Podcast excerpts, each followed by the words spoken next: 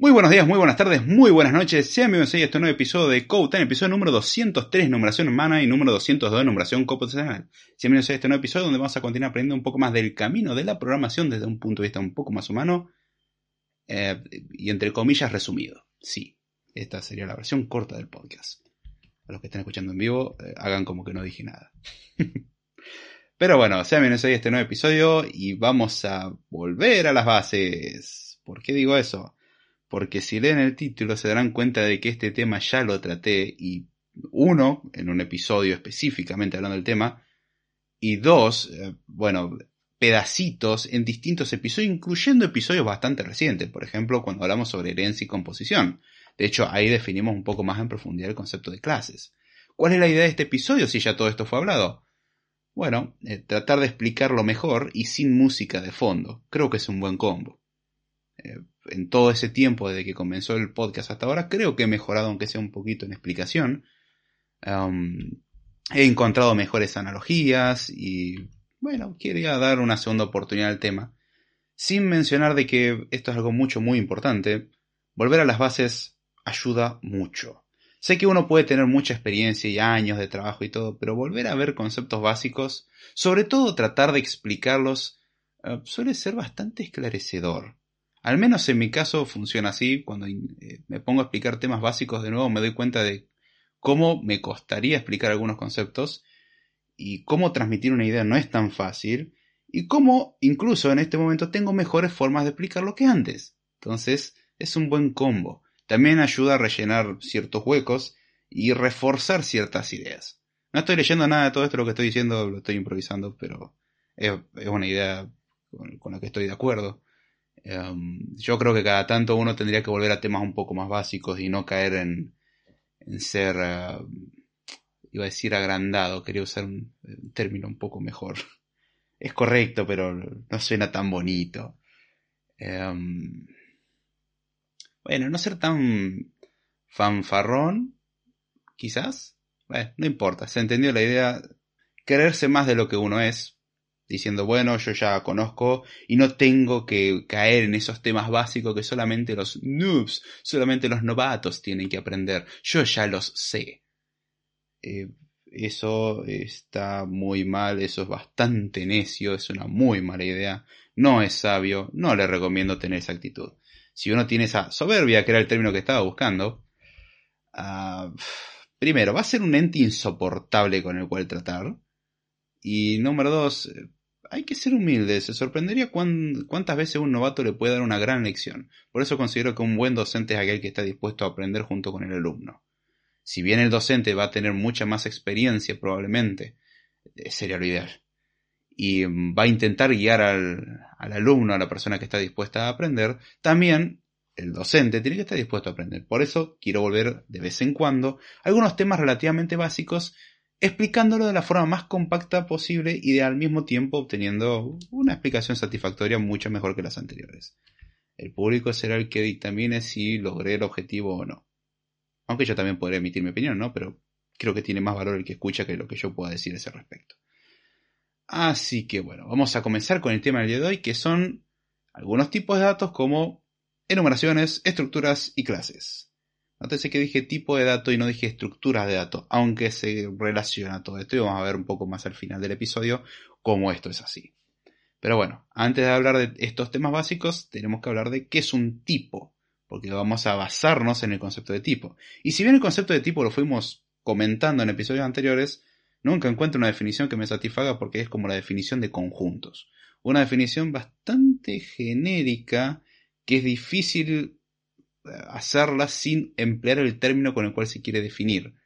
Ahí quizás estamos jugando un poquitito con cuestiones del español y términos genéricos como cosa, elemento, objeto, que son demasiado genéricos y coinciden con estas terminologías también. Em, tipo es uno de ellos. Son términos que son hasta cierto punto bastante autoexplicativos, pero es bueno meterlos en el contexto de la computación.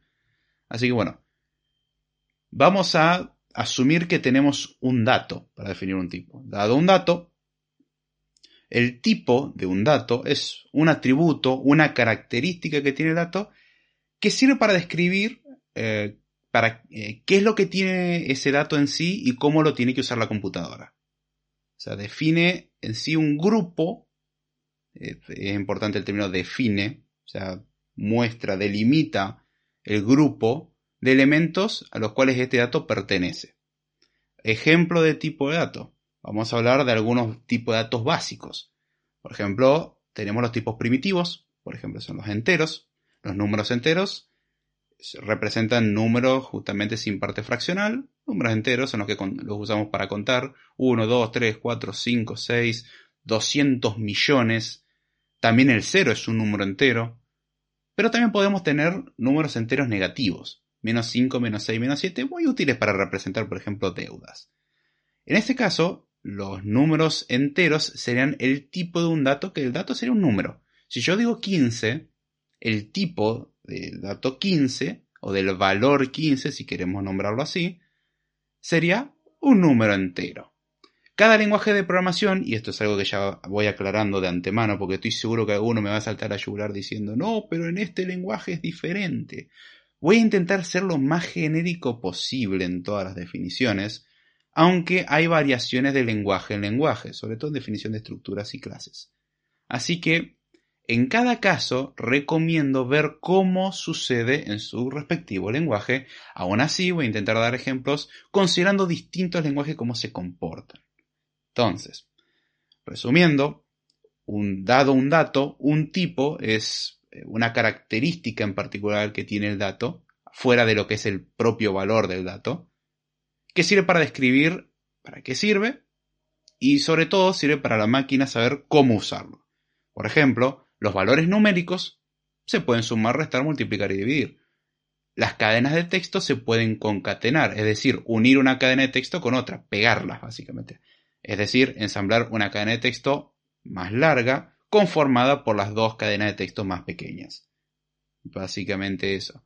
Hay estructuras más complejas que vamos a ir viendo, pero bueno, es importante entender que es un tipo. Es un poco complicado porque un tipo, medio como que es un tipo.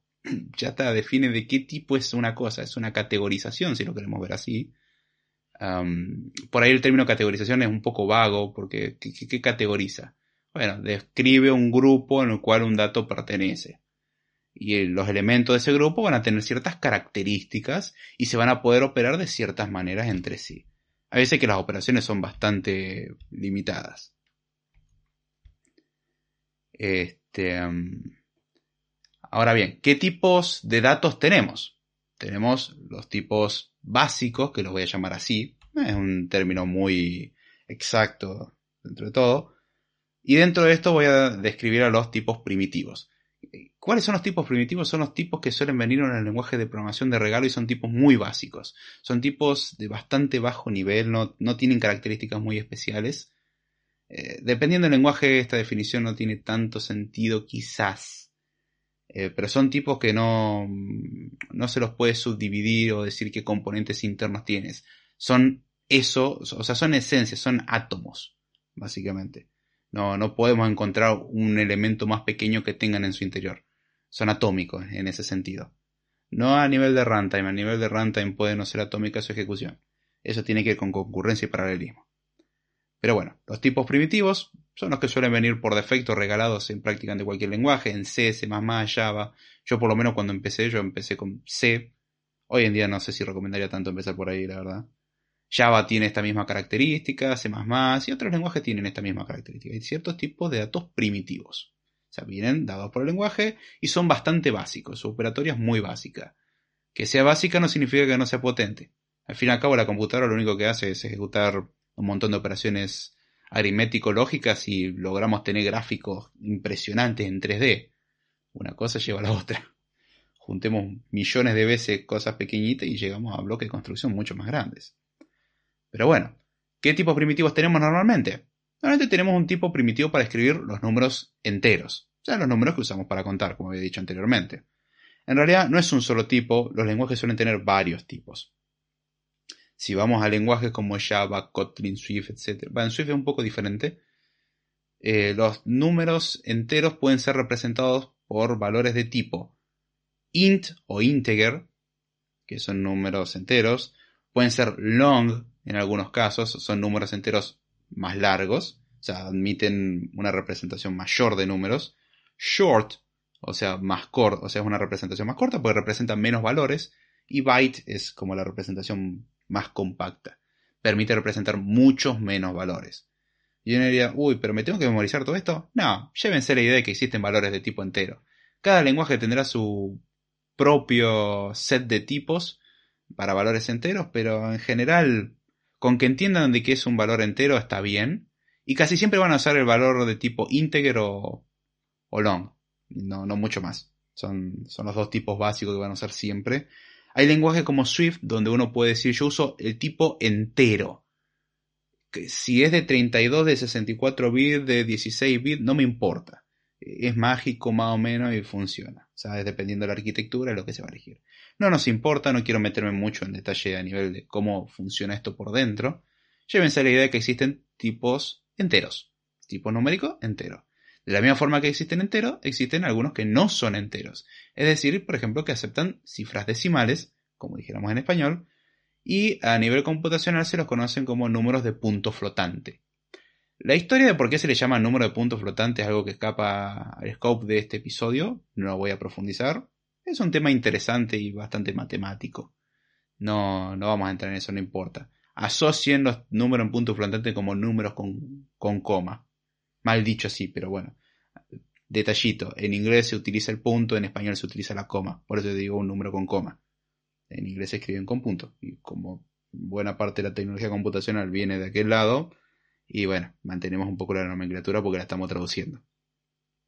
Tendríamos que decir números de coma flotante, pero queda mal y como que la traducción no está tan bien y puede darse confusión y vamos a dejarlo ahí. Y dentro de los eh, valores eh, en punto flotante, o sea que admiten coma, o sea, admiten cifras decimales, eh, los dos tipos más conocidos son el float y el double. La diferencia es que el double es más preciso que el float. ¿Eso significa que tengo que usar double siempre? No, hay muchos casos donde no tiene sentido. O sea, hay que ver el caso. El saber elegir entre int, long, short y byte en el caso entero. O, sí, bien digo eso, cuatro. O, mm, en punto flotante, float y double, ya son detalles poco más profundos que no. La idea no es profundizar mucho en eso, eh, por el hecho de que el tema es otro, pero es para saber que existen. este, existe el tipo booleano, o sea, un valor que representa dos valores posibles a su vez, o sea, es un tipo de dato que representa dos valores posibles, verdadero o falso. Y después podemos, en base a estos anteriores, que son los tipos primitivos, utilizarlos en tipos más complejos. Y esta es una noción muy importante a llevarse. En programación no tenemos todas las cosas dadas, sino que muchas cosas las tenemos que construir. Esa es en parte la gracia. Tenemos que crear un modelo, es decir, una representación de la realidad simplificada para nuestros fines. Simplemente. O sea, no vamos a representar la realidad 100%, sino que vamos a tomar la realidad, los datos que nos interesan, y vamos a querer usar, eh, vamos a querer usarlos para trabajar. Ahora bien, si uno dice tengo números, tengo eh, números con coma, tengo booleanos, eh, no me suena algo muy interesante, la verdad. Bueno, la gracia está en que tenemos tipos más complejos. Por ejemplo, tenemos los arreglos, que los arreglos permiten almacenar en un solo lugar, entre comillas, múltiples valores. Hasta ahora habíamos hablado de valores simples, un número, un número con coma, un booleano. Un arreglo permite tener, como indica su nombre, un arreglo de valores. En vez de tener un valor, tenemos varios. ¿Cuál es el beneficio de tener un arreglo? Bueno, podemos representar hasta cierto punto una lista, por ejemplo. Y una característica importante a llevarse de todo esto es que los valores no bastan con estar sueltos, sino que tienen que estar en algún lugar para que nosotros los podamos usar. Casi siempre lo vamos a guardar ya sea en constantes o en variables. ¿Cuál es la diferencia entre una constante y una variable? Una constante su valor no puede cambiar y una variable su valor puede cambiar. Es mutable básicamente. Entonces, tenemos eh, esos dos lugares donde guardar valores y ahí mismo una variable suele tener un tipo asociado. Hay lenguajes que permiten que sea flexible esto al punto de poder cambiar el tipo a medida que se va usando la variable, por ejemplo. Y hay lenguajes que no, que si uno define una variable de tipo entero, va a ser de tipo entero hasta el fin de los tiempos. Entonces, o hasta el fin de la función o el scope donde esté definido, básicamente. Pero bueno, Hasta ahora podemos guardar, por ejemplo, enteros, número en punto flotante, booleanos en una variable. Cuando tenemos un arreglo, lo guardamos en una variable, no tenemos que tener un montón de variables sueltas. Los arreglos suelen estar ordenados, se suelen acceder a los valores mediante un índice. Siempre uso la misma analogía, piénsese un edificio. Uno puede acceder a la planta baja, primer piso, segundo piso, tercer piso, cuarto piso, quinto piso. Y el edificio es uno solo. O sea, no tenemos un montón de departamentos distribuidos a lo largo de una cuadra. Los tenemos arreglados de una forma vertical. Eh, literalmente podemos pensar variables eh, como casas y edificios. Una casa representaría una variable que puede guardar un valor y un edificio en realidad es un arreglo de valores, básicamente. Hay lenguajes que son más flexibles, que permiten que los eh, valores en un arreglo sean de distinto tipo, por ejemplo Python, y hay otros lenguajes como ser Java, Kotlin, em, Swift, C, etcétera, que no lo permiten. una lista tiene que tener, en algunos listas, en otros arreglos, tiene que tener todos los elementos del mismo tipo. No pueden ser un número, un string y cosas por el estilo.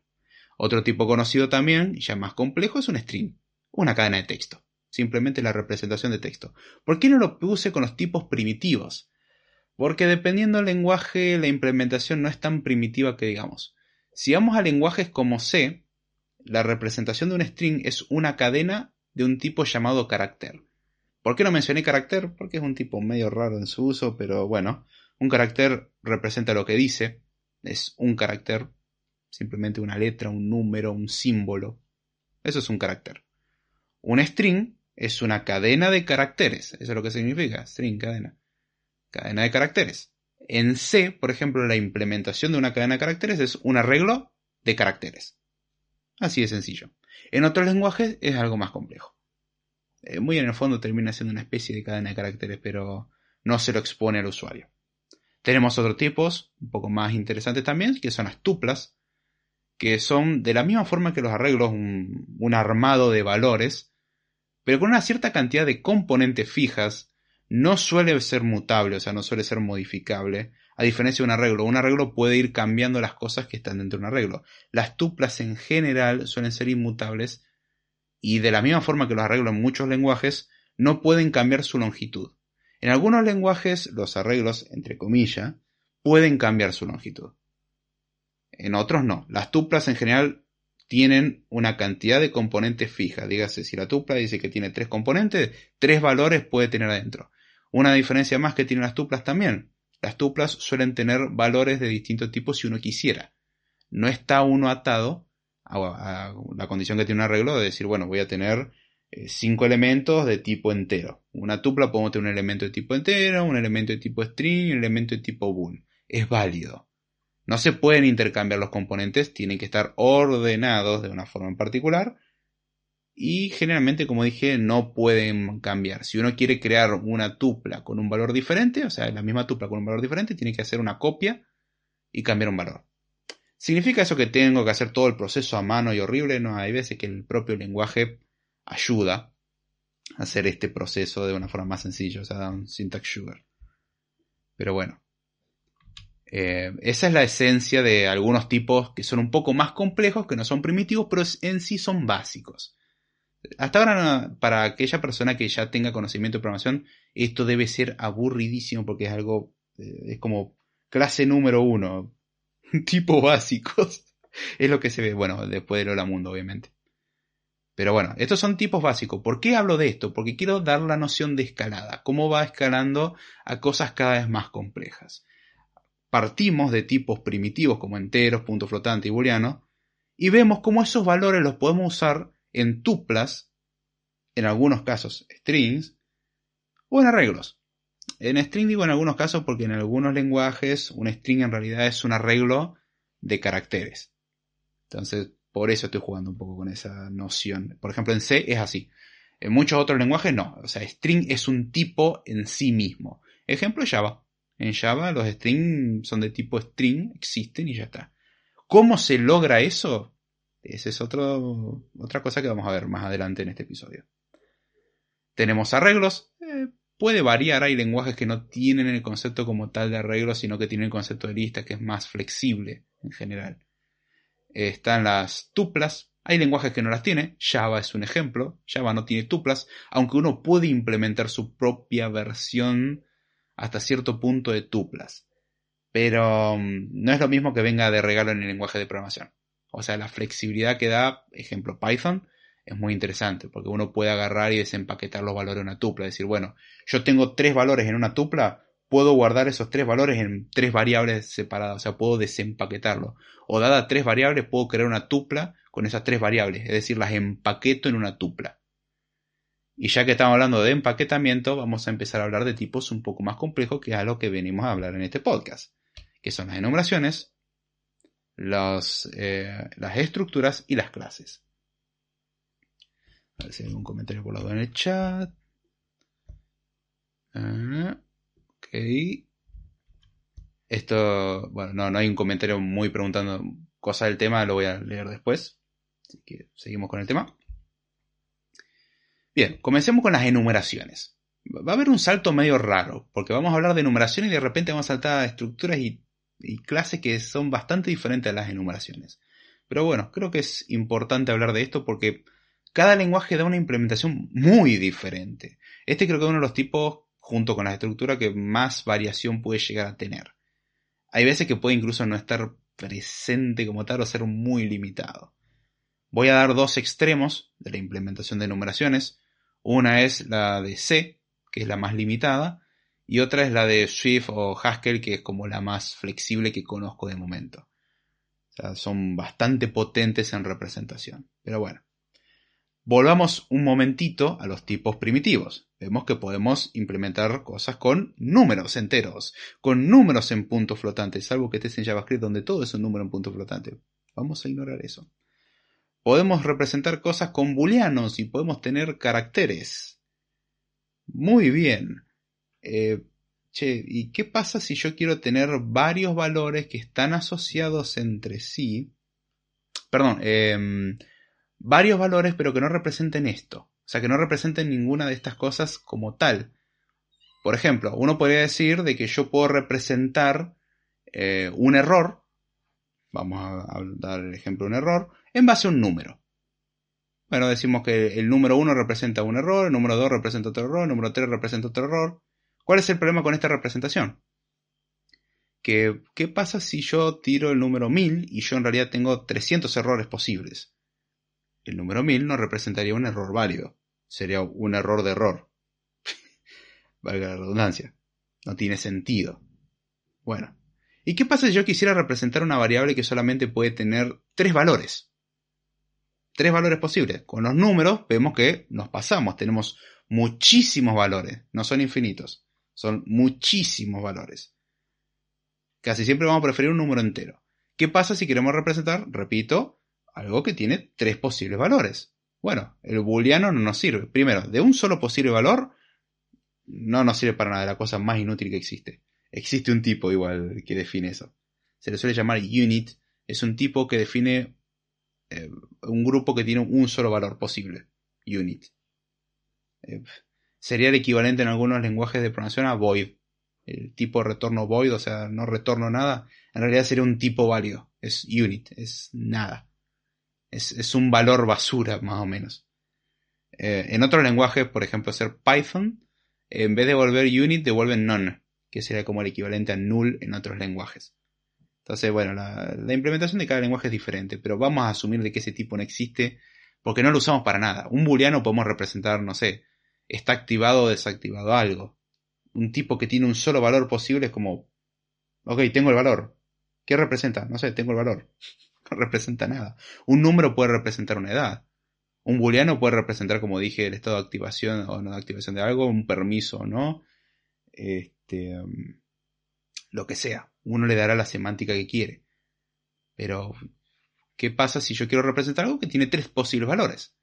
Bueno, para eso muchos lenguajes brindan una posibilidad que es crear un nuevo tipo y esto es muy importante porque hasta ahora hablamos de tipos ya incorporados, permiten crear un nuevo tipo, el cual tenga una cierta cantidad de valores delimitada. No son como los números que permiten una representación casi infinita, entre comillas, realmente no es infinita, eh, Y no son booleanos que solamente tienen dos posibles valores. ¿Qué pasa si yo quisiera definir algo que tiene tres posibles valores o cuatro posibles valores? Bueno, para esto existen las enumeraciones. ¿Las enumeraciones para qué sirven? Para definir un tipo en común para un grupo de valores que se relacionen entre sí de alguna forma. ¿Cómo es esa parte de se relacionen entre sí? Bueno, por ejemplo, los números se relacionan entre sí que sirven para hacer operaciones matemáticas, por ejemplo, y son números. O sea, esa es la relación entre sí, se relacionan en que son números. Ese es su parentesco. Eh, el booleano es un tipo que representa dos posibles valores. Bueno, en el caso de las enumeraciones, son tipos que representan n posibles valores. Y el chiste del término enumeración es porque las implementaciones originales de enumeraciones eran con números. Y uno me podría decir, ajá, y entonces, ¿cuál es la diferencia entre usar números directamente y una enumeración?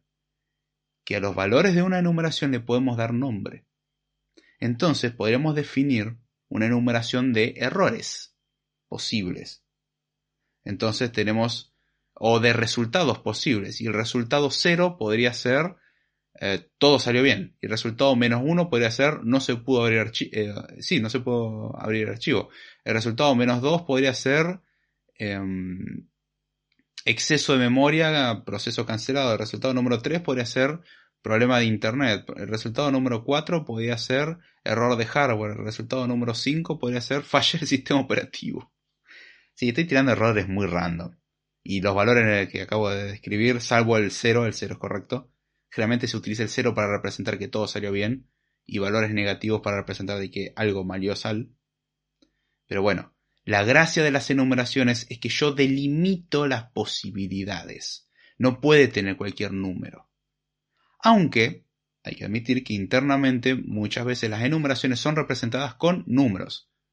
Pero nosotros las podemos, lo importante de una enumeración es que los valores los podemos enumerar, podemos contarlos, podemos decir cuáles son y podemos decir si están dentro del rango admitido.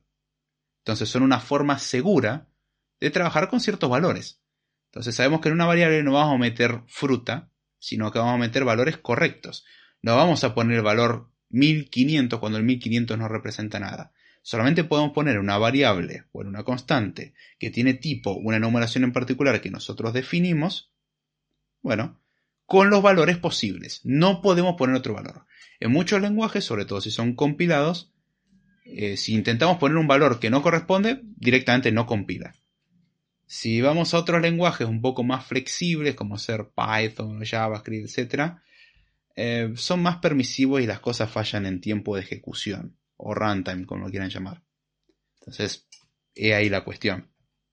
Em, la idea de una enumeración es no solamente permitir definir esta información o describirla, sino de que se haga de una forma segura, de forma tal que yo no puedo utilizar valores no válidos. Si Yo delimito las posibilidades. Internamente, como ya dije, se suelen representar con un número entero, y ese es el caso del lenguaje de programación C. De programación C, las enumeraciones se definen en base a un número. En realidad, internamente son un número, no son otra cosa. Solamente que usamos comodines, por así decirlo, o aliases para cada número. Entonces nosotros en vez de decir 1, 2, 3 o 1500, porque otro detalle, las enumeraciones no están obligadas a partir del 0 o a partir del 1. Uno puede definir los valores que tiene. Entonces, por ejemplo, podría utilizarlos para describir los, eh, los errores HTTP, por ejemplo, el típico 404, recurso no encontrado. O un error eh, de la gama de los 500, que es un error interno de servidor. Eh, o un código 200, que es todo salió bien. Este, entonces, uno podría utilizar enumeraciones para describir el resultado de, una, de un request HTTP, diciendo, bueno, el código resultante es exitoso. ¿Y qué es exitoso? En realidad es el número 200. Pero yo veo exitoso, entonces yo cuando voy a escribir código puedo hacer la comparación de si el resultado fue exitoso, hagamos esto. Si no lo fue, bueno, mostremos el error. Por ejemplo. Y en vez de nosotros escribir, si el resultado fue igual a 200, que uno diga, ¿y qué es 200? Bueno, el resultado igual a exitoso.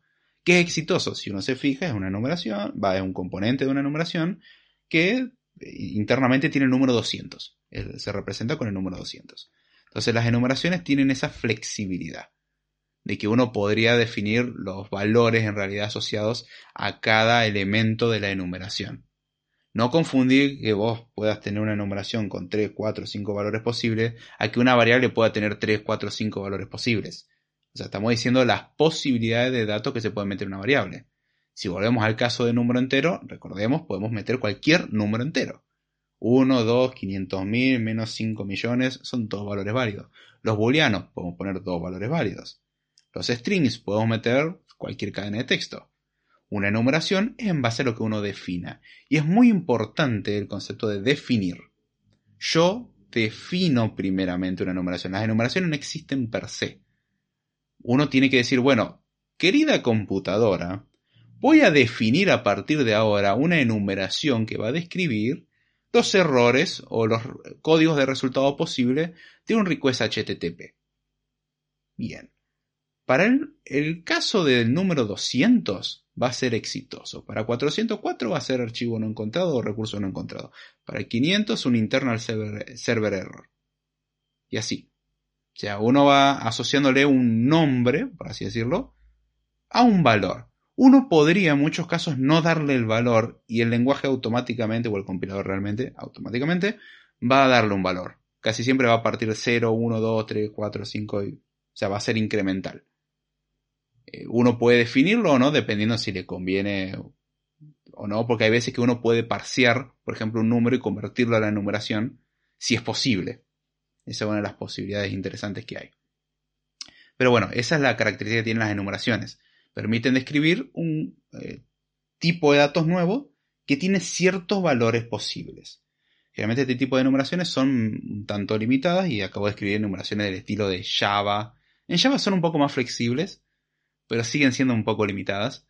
O del estilo de C, que son las más limitadas de todas porque solamente se representan con números. Es lo único que sirve. internamente son números. Uno no utiliza el número normalmente, uno utiliza eh, la semántica que le da la enumeración. Entonces uno define todas las enumeraciones que necesite y después las puede usar. Entonces puede crear una variable del tipo enumeración eh, código de resultado HTTP. Generalmente es result, eh, result code o HTTP result o algo por el estilo. Le, da un nombre en particular y entonces puede hacer result code, por ejemplo, punto eh, file not found y ya sabemos que ese es un error de que no se encontró un archivo. Por ejemplo. Y uno puede hacer un análisis con, por casos de, una enumeración, generalmente se utiliza un switch. La, la sentencia switch se puede hacer con if, todo eso ya es dependiendo del lenguaje. Otro tipo Em, de datos que lo voy a englobar un poco con enumeraciones porque va de la mano en algo que vamos a ver en un momento.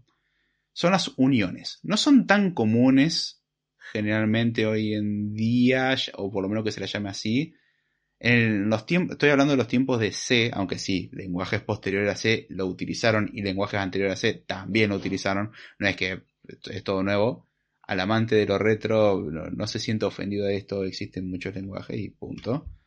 Eh, hay lenguajes que tienen ciertas características y ciertas características que no. Hay lenguajes que tienen características que uno quisiera tener y bueno, otros no lo tienen y punto. Pero bueno, ¿qué son las uniones? Definimos hasta ahora enumeraciones. Bueno, las uniones son otra forma de definir un tipo nuevo. ¿Cuál es la característica de, de una unión? Es que puede tener distintos valores posibles. Me explico mejor. Puede tener valores de distinto tipo en su interior pero con la característica de que solamente puede tener uno de esos valores a la vez. Ese es el detalle importante. ¿Cómo sería esto? Por ejemplo, podríamos tener un tipo unión o union que vamos a llamarlo data. O sea, representa datos en sí. Nos viene un resultado de, algo y es de tipo data. Ahora, ¿qué, ¿qué valores posibles puede tener adentro? Adentro puede tener un valor entero, o puede tener un número en punto flotante, o puede tener, por ejemplo, un arreglo de strings. Podría pasar eso. Y diría, eh, ok, es muy loco. O podríamos pensarlo como un string en sí. O sea, puede tener alguna de esas tres cosas. Por ejemplo, uno diría, che, ¿qué pasó con el booleano? No, no, yo quiero que mis datos a mí me puedas transmitir como dato un número entero o un número en punto flotante o un string. Vamos a dejarlo en string para hacerlo más sencillo. Y uno diría, ok, ¿Y qué pasa con, e, con esa cosa de tipo data? Bueno, el detalle de, tipo data es que va a utilizar el mismo espacio de memoria para guardar alguna, y eso es muy importante, alguna de las tres cosas que acabo de decir. Un union puede tener todo lo que uno quiera, o sea, puede tener varias, eh, varios tipos diferentes, pero al mismo tiempo solamente puede tener un valor. Y uno diría, ¿para qué me sirve algo que yo digo que puede tener valores diferentes, pero solamente puede tener un valor a la vez? Bueno, podríamos utilizarlo para representar para la redundancia, vamos a utilizarlo para representar distintas representaciones de un dato o distintos modelos de un dato. Vamos a ver ahora en un momento un ejemplo más interesante cuando volvamos a las enumeraciones.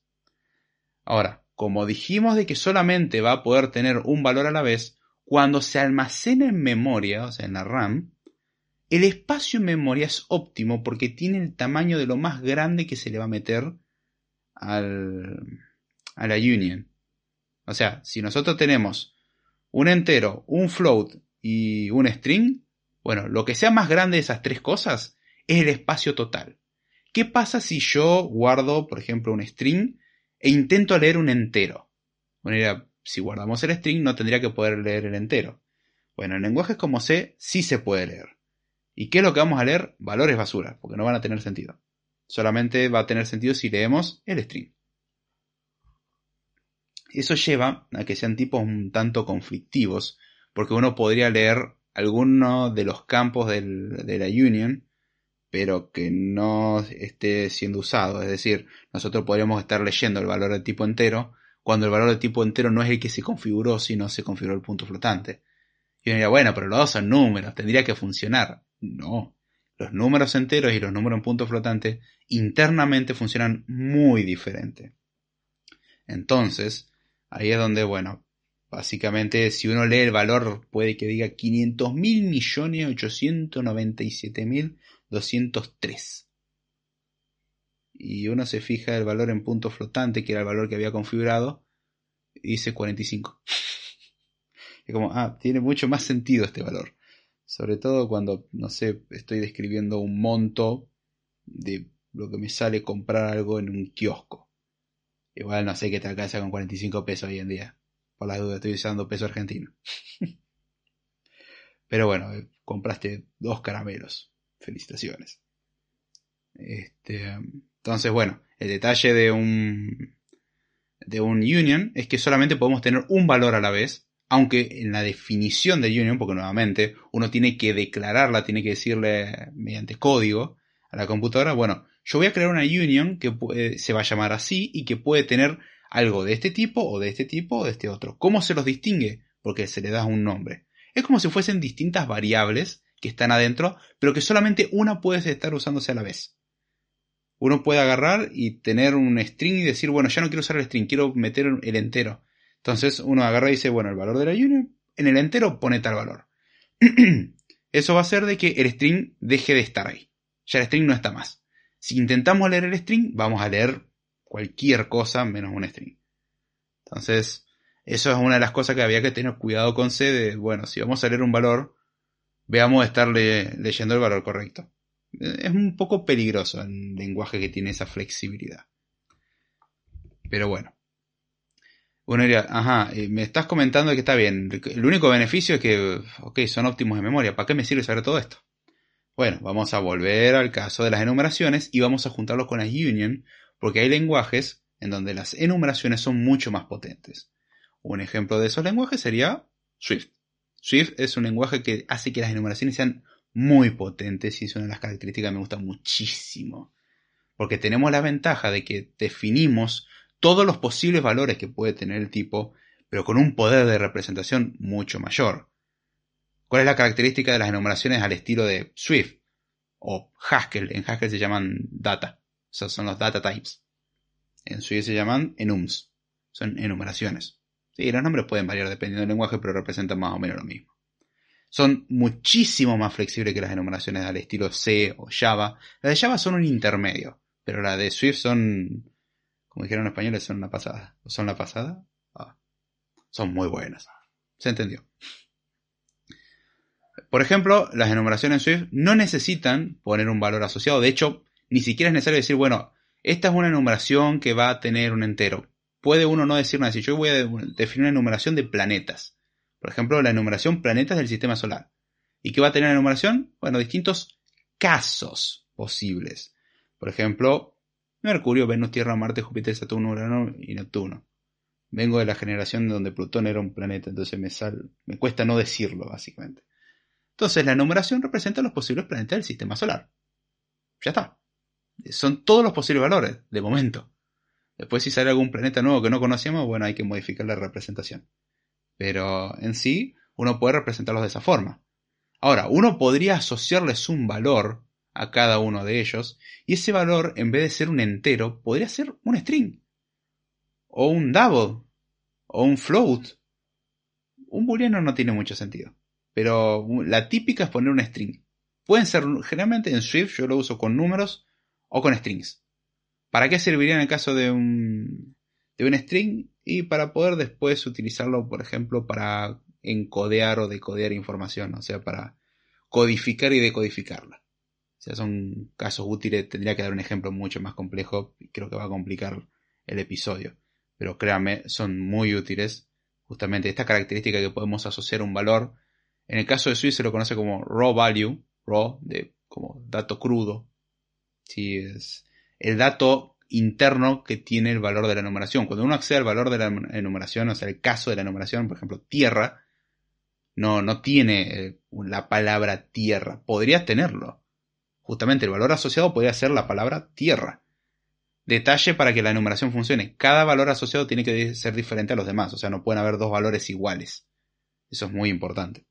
Si no, se rompe todo. Pero bueno, permite este tipo de cosas. Em, también hay casos en donde, y este es el detalle, en C dijimos que todos los tipos asociados son iguales y es de tipo entero. En Swift podemos tener otro tipo que no sea entero. Podría ser entero, ojo o podría no serlo. Este, podemos utilizarlo como tabla de conversión, por ejemplo.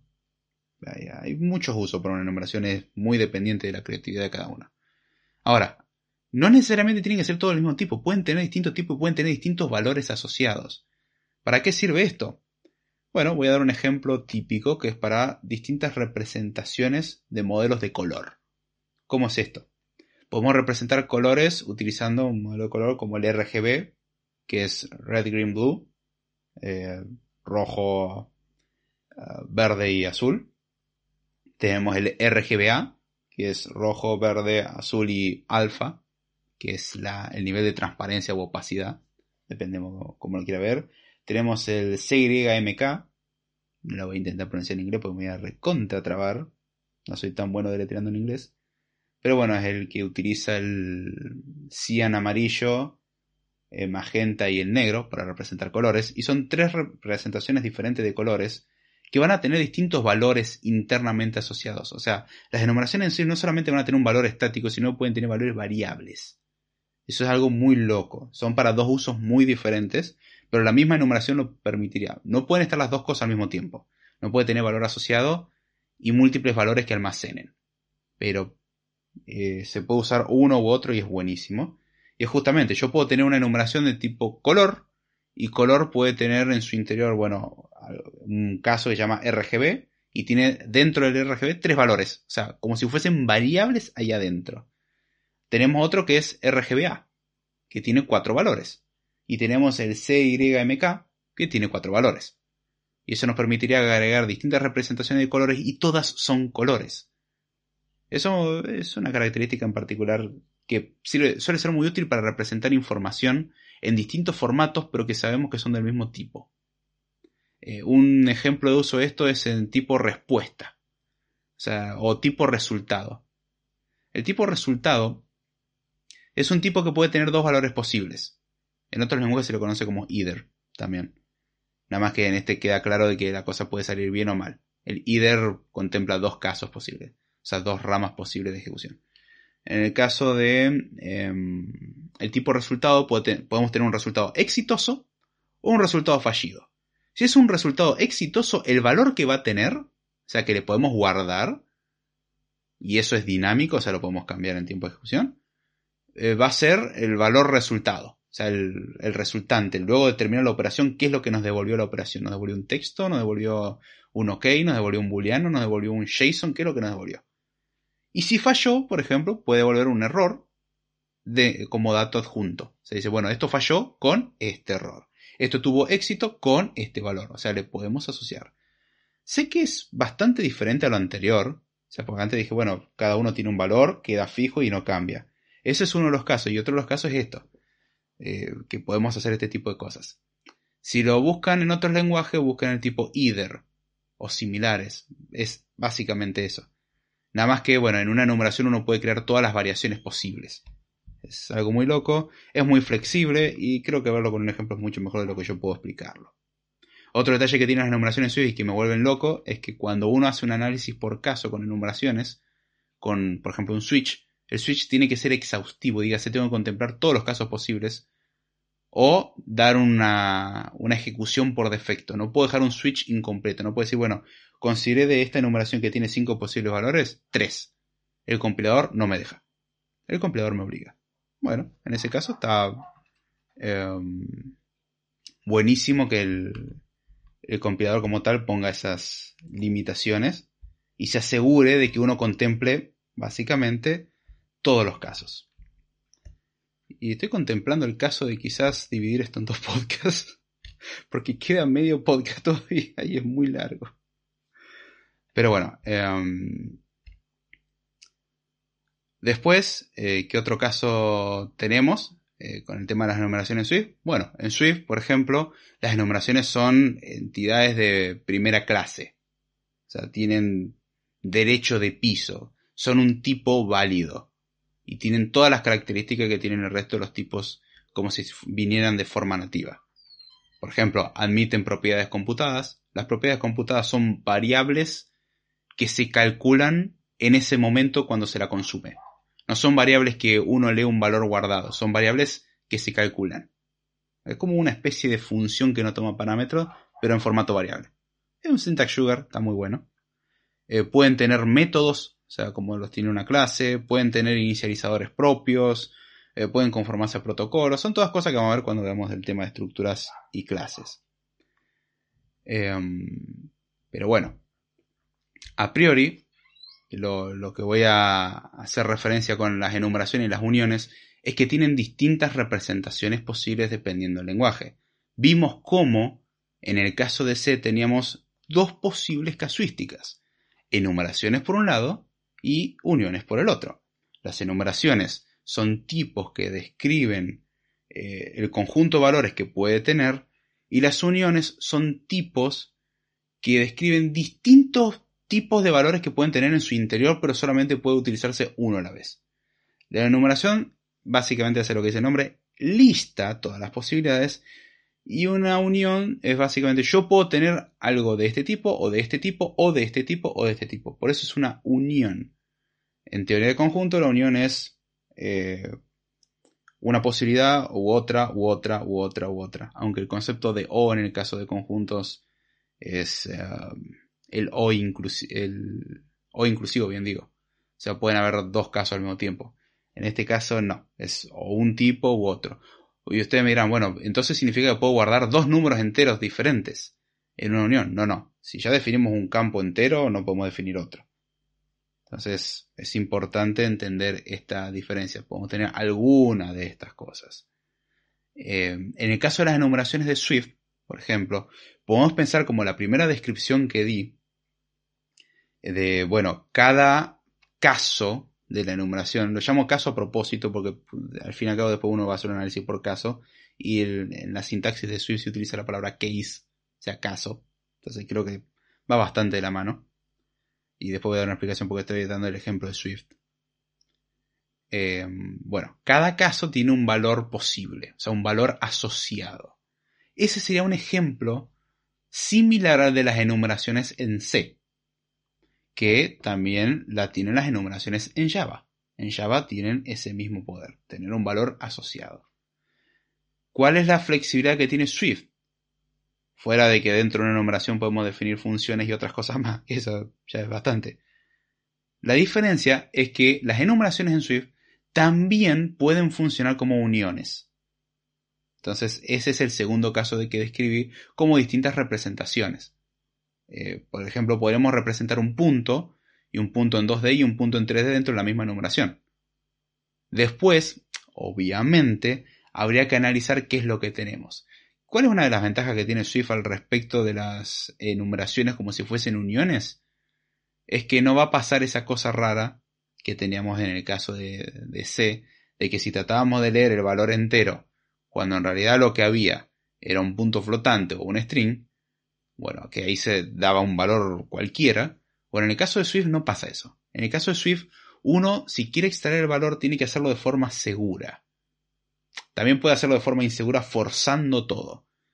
Consejo de la vida, no fuercen las cosas, suele salir mal.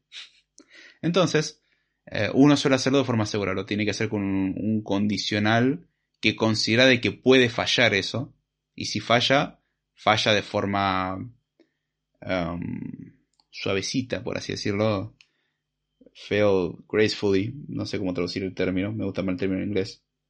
Falla con gracia si queremos verlo así, pero no va el término de gracia que usa la mayoría de la gente en español. No es que sea gracioso, pero em, falla de forma controlada, básicamente. O sea, es una posibilidad que estamos contemplando, no pasa nada. no es un fallo que haga crashear. ¿Podríamos forzar a que se haga y si la cosa no se puede convertir, bueno, ¿se rompe? Sí, y si se rompe, crashea. No hagan eso. Por eso se los decía.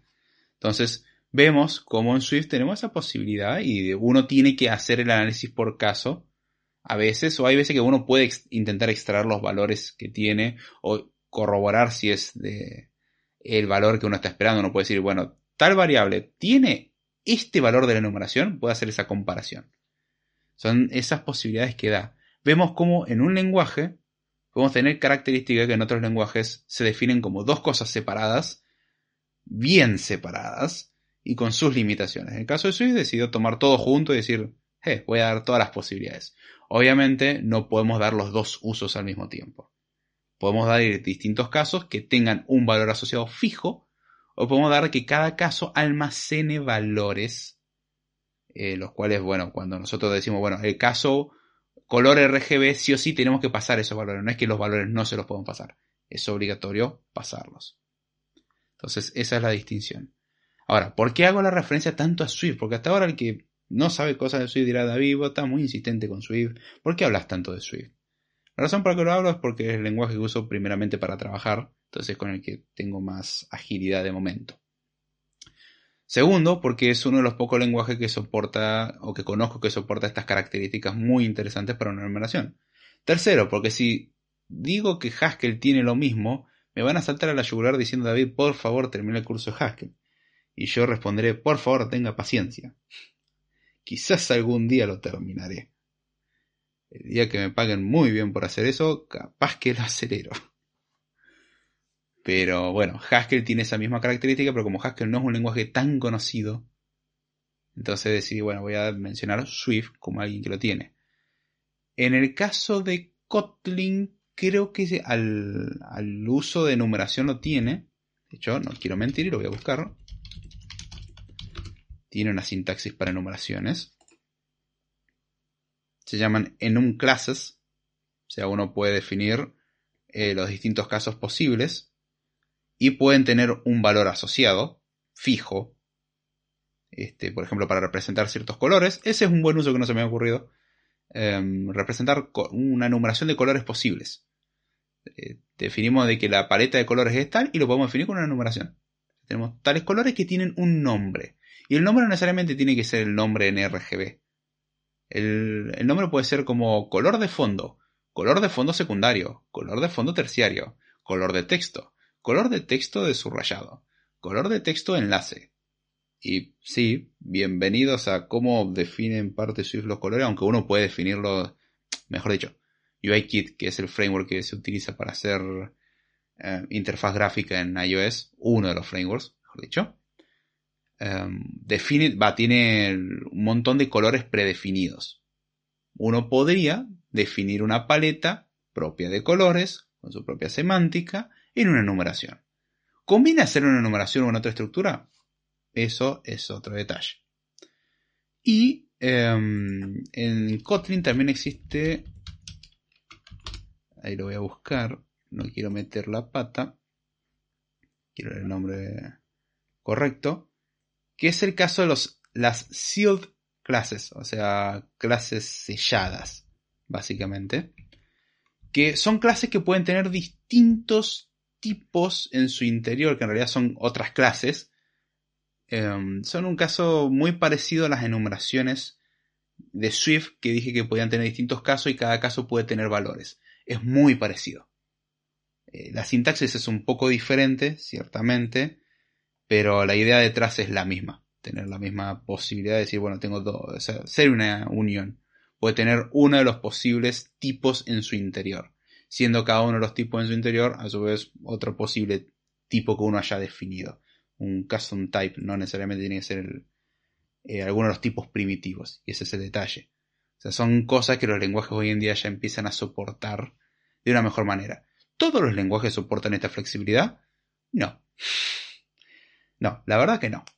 Este, hay lenguajes que son más flexibles, como dije el caso de Kotlin o Swift, con variaciones en sintaxis. Por ejemplo, Kotlin discrimina entre lo que sería el equivalente de C, una unión y una enumeración, mientras que Swift lo define dentro de lo mismo. Swift dice, bueno, en una numeración podemos hacer una o la otra. Elegí. Este, o si no haces ninguna de esas, internamente les define un valor como si fuese una numeración al estilo C. No, no es que uno acceda al valor numérico, es bueno, algo interno, está oculto. Entonces, eh, esa es una de las características que tiene un lenguaje. Hay lenguajes que meten todo en uno, por ejemplo Swift, en un solo tipo, y hay lenguajes que mm, eh, distinguen un uso u otro. Quizás el distinguir entre un uso y otro, la verdad que dé un poco más de claridad. Aunque tengo que admitir que la sintaxis de Swift me gusta mucho. Entonces yo creo que encontraré un intermedio entre la sintaxis que tiene Swift em, con la distinción que hace Kotlin. Por ejemplo, hablo de Kotlin también porque es uno de los lenguajes con los que he trabajado, porque también desarrollé eh, Android.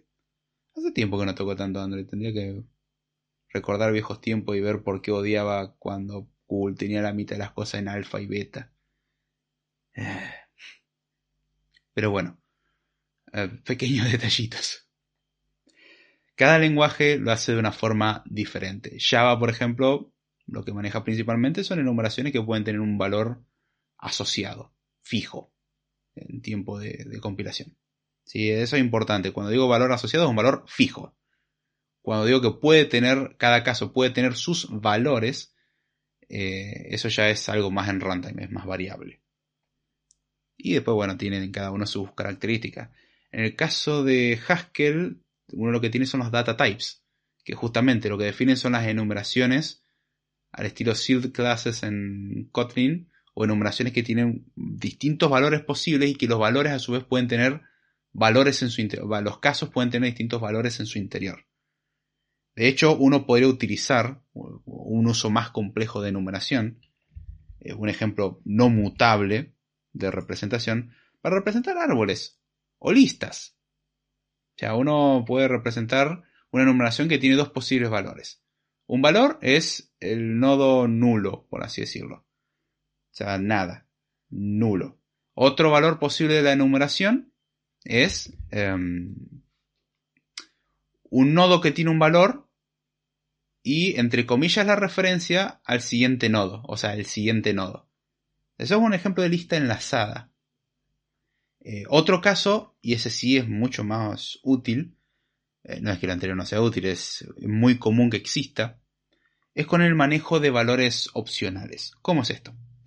En el caso de Java o C, un valor podría llegar a ser nulo o no. En el caso de Kotlin o Swift, uno tiene que explicitar de que el valor puede ser nulo. Por defecto los valores no son nulables. Bueno, a los valores nulables, o a las variables nulables, mejor dicho, o parámetros, em, se los conocen como valores opcionales. ¿sí? En vez de nulables, opcionales. O sea, que es anulable, puede tener un nulo en su interior.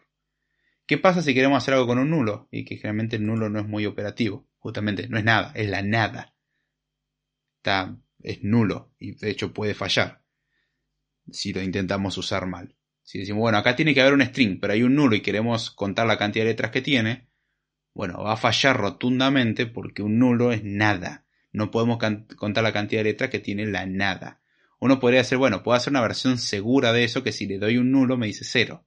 Pero sería mentira porque no tiene cero, no tengo nada en realidad. Es toda una discusión. Eh, esa es una típica discusión de entrevista. Bueno, el caso de un string, si es nulo o vacío, ¿qué hacemos?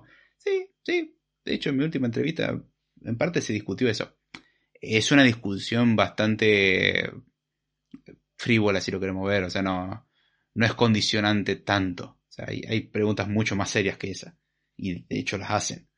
Pero es, una pregunta que si uno no es capaz de responderla, probablemente el resto tampoco sea capaz de responderla. es, es, bueno considerar esa casuística. Bueno, ¿cómo funciona en el caso de Swift los valores que uno quiere decir? Bueno, yo quiero que acá pueda haber un nulo o no. Bueno, eso hay que explicitarlo diciendo que el valor es opcional. Internamente, un opcional en realidad es una enumeración. En Swift, un opcional es una enumeración, se implementa con una enumeración. Y la enumeración tiene dos posibles valores. O sea, dos posibles casos. Uno sería none y el otro sería some. O sea, ninguno y alguno. Si es some, puede tener un valor eh, guardado. Si es none, no tiene nada. None es el equivalente a nil. O sea, o nulo. En cambio, some es un valor. O sea, dentro de eso hay un valor. Contiene un valor.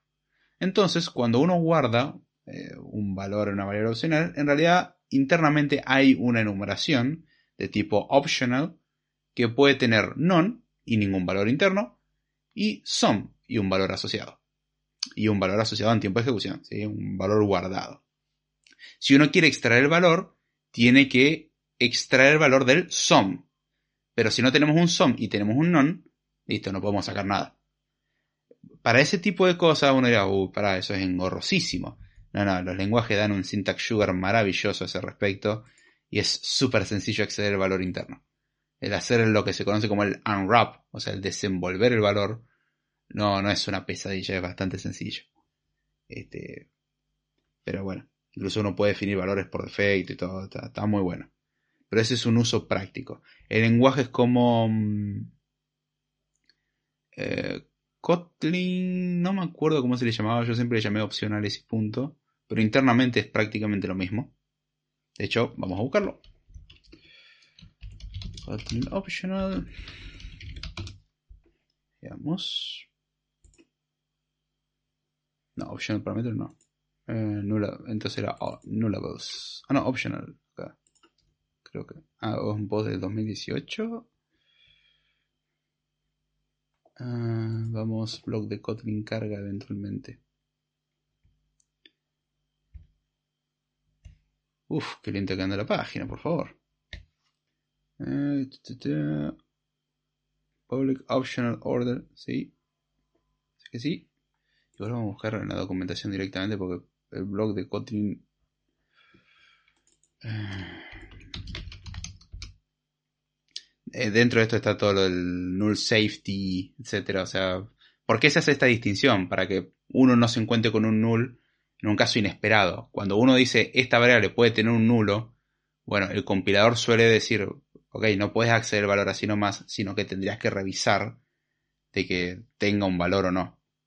Entonces es una forma de decirle al compilador, yo voy a considerar que acá puede haber un nulo o no y recordámelo si yo no lo trato como tal. Y me metí en otro lugar, nada que ver. no importa. Eh, ¿Qué otro caso más había? Ah, sí. Este tipo que acabo de definir que es optional en el caso de Swift. En el caso de Haskell se llama maybe y es un tipo predefinido también. Es la forma en la que se representa algo que puede tener o no un valor. Eh, en el caso del maybe tenía el nothing que era no tiene nada, y just, que tiene un valor. Entonces, básicamente eso. Y esos son ejemplos de uso de enumeraciones. Otro detallito más de las enumeraciones, que es algo que vamos a ver también en el episodio que viene, estoy adelantando temas del episodio que viene ya que estamos, es que las enumeraciones son por valor. Son tipos por valor. ¿Qué significa que sea un tipo por valor? Bueno, básicamente que los eh, valores eh, de una enumeración o la enumeración como tal, cuando lo guardamos en una variable y queremos llevar ese valor a otro lugar, por ejemplo, a otra variable, lo que hay en la otra variable, imaginemos que tenemos variable 1 y variable 2. Variable 1 guardamos un valor de la enumeración. ¿Sí? Porque recordemos que no podemos guardar enumeración, podemos guardar valores de la enumeración.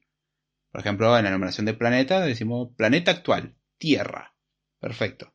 En la variable 1 o planeta 1 guardamos Tierra. Perfecto. ¿Qué pasa si hago variable 2 es igual a variable 1? En ese caso, se copia el valor en la variable 2. Si yo después de esto modifico la variable 1, por ejemplo le pongo Marte, entonces variable 1 va a tener Marte y variable 2 va a tener Tierra. Son copias.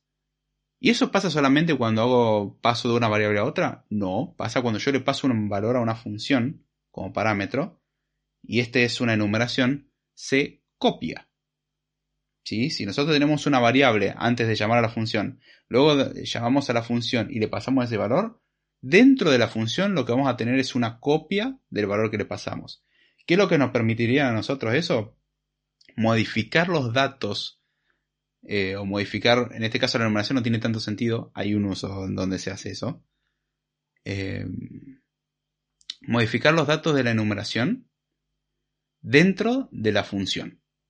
Pero eso no afectaría al valor que tenemos fuera de la función, porque cuando se le pasó a la función, se lo que hizo es copiar. Y así pasa cuando devolvemos una enumeración. Cuando devolvemos una enumeración, imaginemos que tenemos eh, variable 1.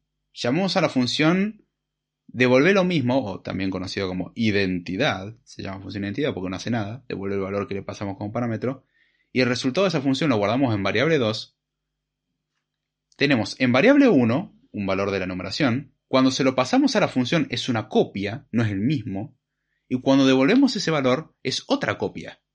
Tenemos tres copias. La que está dentro de la función murió cuando terminó la función. Pero en un momento dado hay tres copias del mismo valor. Y es muy importante entender esto de que se va copiando cada vez que uno le cambia un valor o cada vez que uno mueve el valor o lo que sea. Siempre se copia.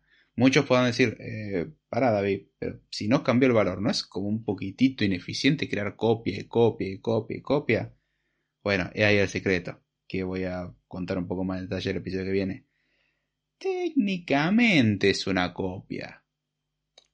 Internamente podría ser el mismo valor apuntando al mismo lugar en memoria. Y eso es una optimización.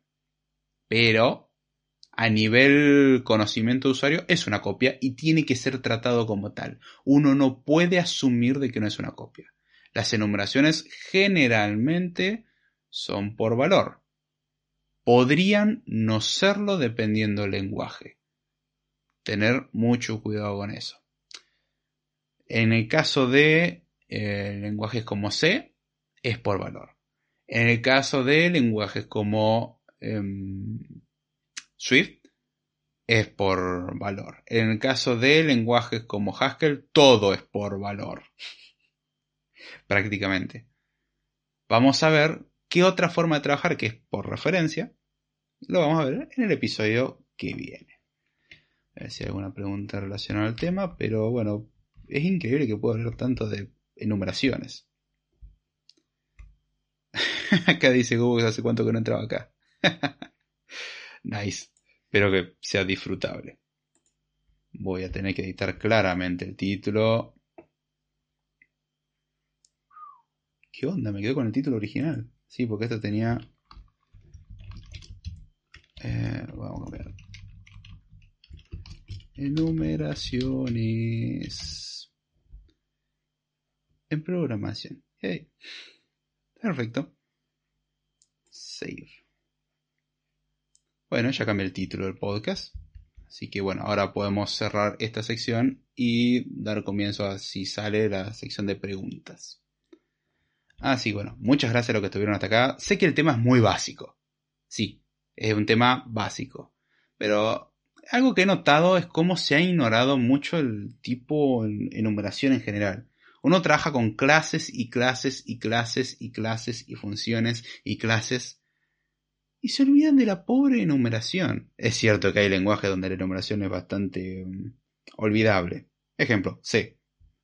Como está, existe. Está bueno para evitar cometer ciertos errores o para darle semántica a los números. Son dos usos posibles. O sea, decir, bueno, en vez de poner el número 15, que sea, o sea, tenga un significado ese valor. Hasta cierto punto lo podemos tener como un contenedor de posibles constantes con el detalle que no podemos repetir valores. Pero bueno. Pero son un tipo que puede ser muy útil y que en lenguajes de hoy en día donde se le da mucho más poder, se le da mucho más protagonismo, es ignorado. Yo he notado que hay dos cosas que son muy ignoradas, además del resto.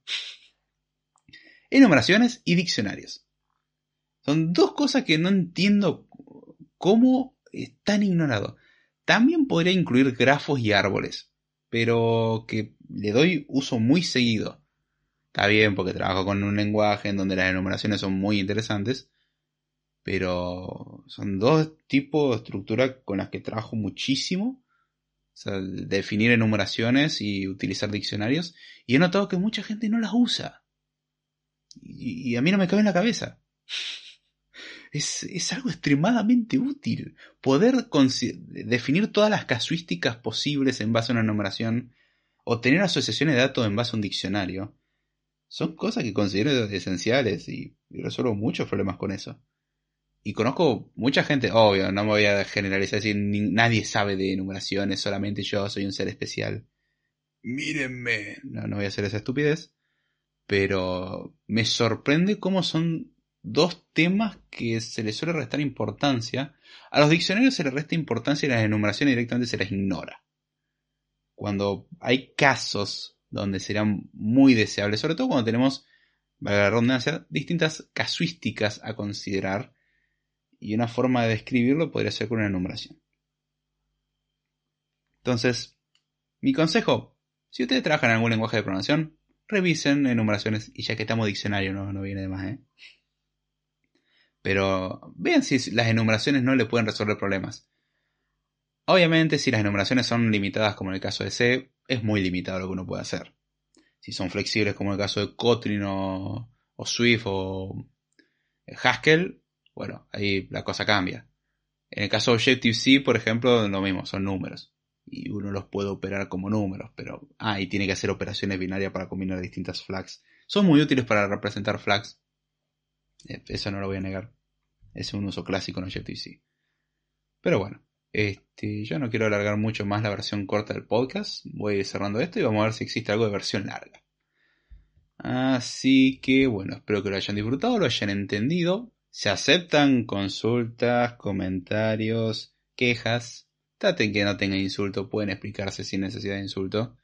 La idea es ir mejorando, igual avisé ya desde el principio que el tema era relativamente básico pero nunca está de más tener esta consideración, sobre todo porque noto que mucha gente no le presta atención a las enumeraciones.